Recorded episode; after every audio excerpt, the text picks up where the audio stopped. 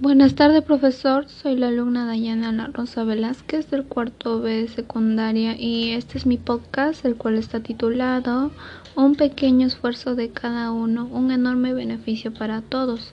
En este podcast estaré hablando sobre dos temas que conviven con nosotros en el día a día, los cuales son el medio ambiente y la contaminación del aire. También tocaré algunos aspectos para poder reducir o cambiar esta situación, así mejoraremos nuestra calidad de vida. Para entrar en este tema, quiero mencionar qué es el desarrollo sostenible. Es un enfoque que integra el campo económico, social y ambiental, cuya consigna principal es satisfacer las necesidades de las generaciones actuales sin comprometer el futuro de las siguientes. Para esto, la Organización de las Naciones Unidas ha puesto en marcha un plan llamado Agenda 2030 que busca promover el desarrollo sostenible a través de 17 objetivos que se medirán en los próximos 15 años e involucran temas como reducción de la pobreza, defensa del medio ambiente, educación de calidad, entre otros. Estos objetivos deben ser puestos en funcionamiento a nivel local, regional y global. ¿Cuáles son los actores del desarrollo sostenible? Todos tenemos un rol, sin embargo, hay agentes que tienen responsabilidades específicas para liderar este proceso en el mundo, principalmente los gobiernos, junto a ellos la localidad civil, el sector privado, medios de comunicación, academias y fundaciones. Tienen también un papel muy importante en su implementación. Usted se preguntará por qué estoy mencionando estos aspectos.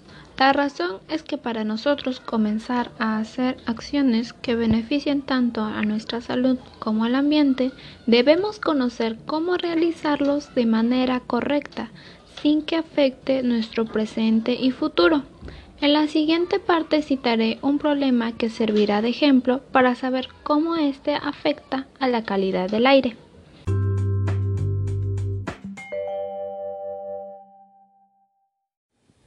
Huella de carbono. ¿Qué es? Es el total de gases de efecto invernadero emitidos directa o indirectamente por un producto, individuo u organización. ¿Cómo se mide? Se cuantifican los gases de efecto invernadero emitidos y se convierten a equivalentes en CO2.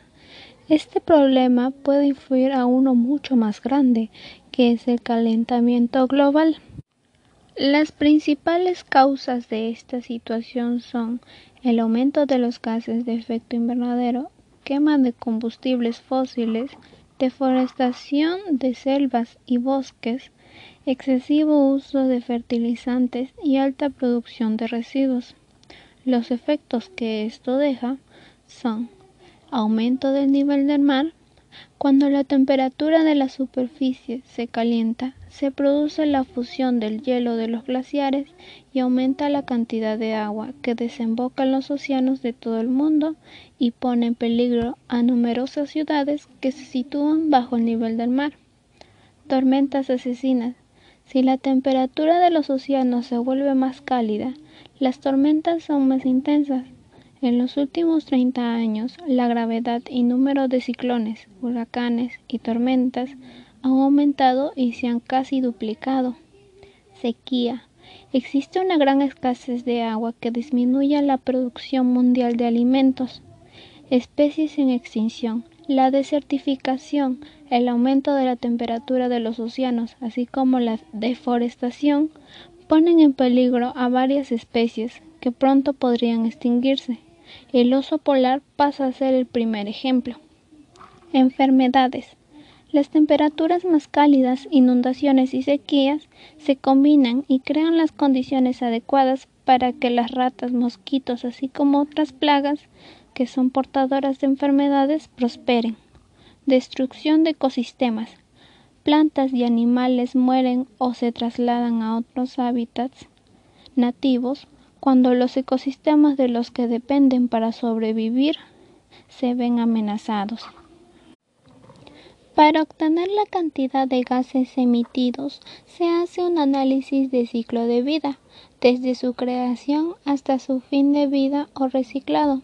Tomemos por ejemplo al café.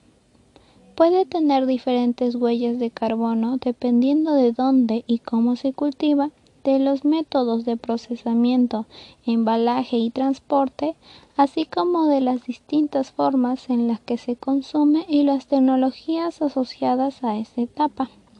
Existe un espacio importante para una agenda de negocios positiva frente al cambio climático. Las asociaciones públicas privadas son clave para la adopción de estrategias exportadoras nacionales que incluyan consideraciones de sostenibilidad ambiental. Al medir y reducir su huella ambiental, las empresas pueden abrir oportunidades para adoptar modelos de negocios bajos en carbono, reducir costos, mejorar su eficiencia energética, aumentar su competitividad y tener un menor impacto en el ambiente. Eco Tips Compartiré recomendaciones que son fáciles de recordar y se pueden llevar a cabo diariamente. Planificar la compra de alimentos y no desperdiciar. En el país se desperdicia 30.000 toneladas de alimentos al día. Su descomposición añade metano a la atmósfera, además de su producción. Reemplazar los focos normales por ahorradores y apagar la luz cuando no se necesite elimina 45 kilogramos de CO2 al año. Consumir menos y reciclar. Cada objeto que reciclamos es uno menos que se tendrá que producir. Sin embargo, es importante tomar en cuenta el tipo de material. Conducir en auto con eficiencia.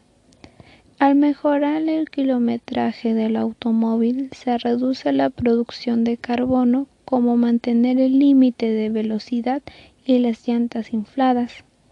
Comer más vegetales, pollo y pescado. Las emisiones de CO2 son muy intensas en la producción de carne y lácteos, por lo que se recomienda sustituirlos por pescado o pollo tomar transporte público o andar en bicicleta. Los automóviles son la principal fuente de emisiones de carbono en el país, siendo responsables del 90% de emisiones. Un dato. Las emisiones de CO2 provenientes de la quema de combustibles fósiles y de la fabricación del cemento incluyen en el que se produce durante el consumo de combustibles sólidos, líquidos, gaseosos y de la quema de gas. Ahora bien, ¿qué pueden realizar las actividades económicas para tener un menor impacto en el ambiente? Ellos pueden aplicar la economía verde. ¿Y qué es? Se refiere a procesos productivos que impulsan el desarrollo, generando empleos y bienestar, además que protegen el medio ambiente. ¿Qué industrias abarca? La gama es muy amplia, puede ir del transporte a la vivienda y de la manufactura a los procesos químicos. Impacto económico positivo. Las economías se reverdecen mediante reorientación de políticas, negocios e inversiones hacia tecnologías limpias, energías renovables, edificación verde, agricultura y bosques sostenibles, así como mejores tratamientos de desechos. Impacto ecológico. Con la economía verde se cuidan los ecosistemas y la biodiversidad, por ejemplo, reducir emisiones de carbono, fomentar el reciclaje y cuidar el agua.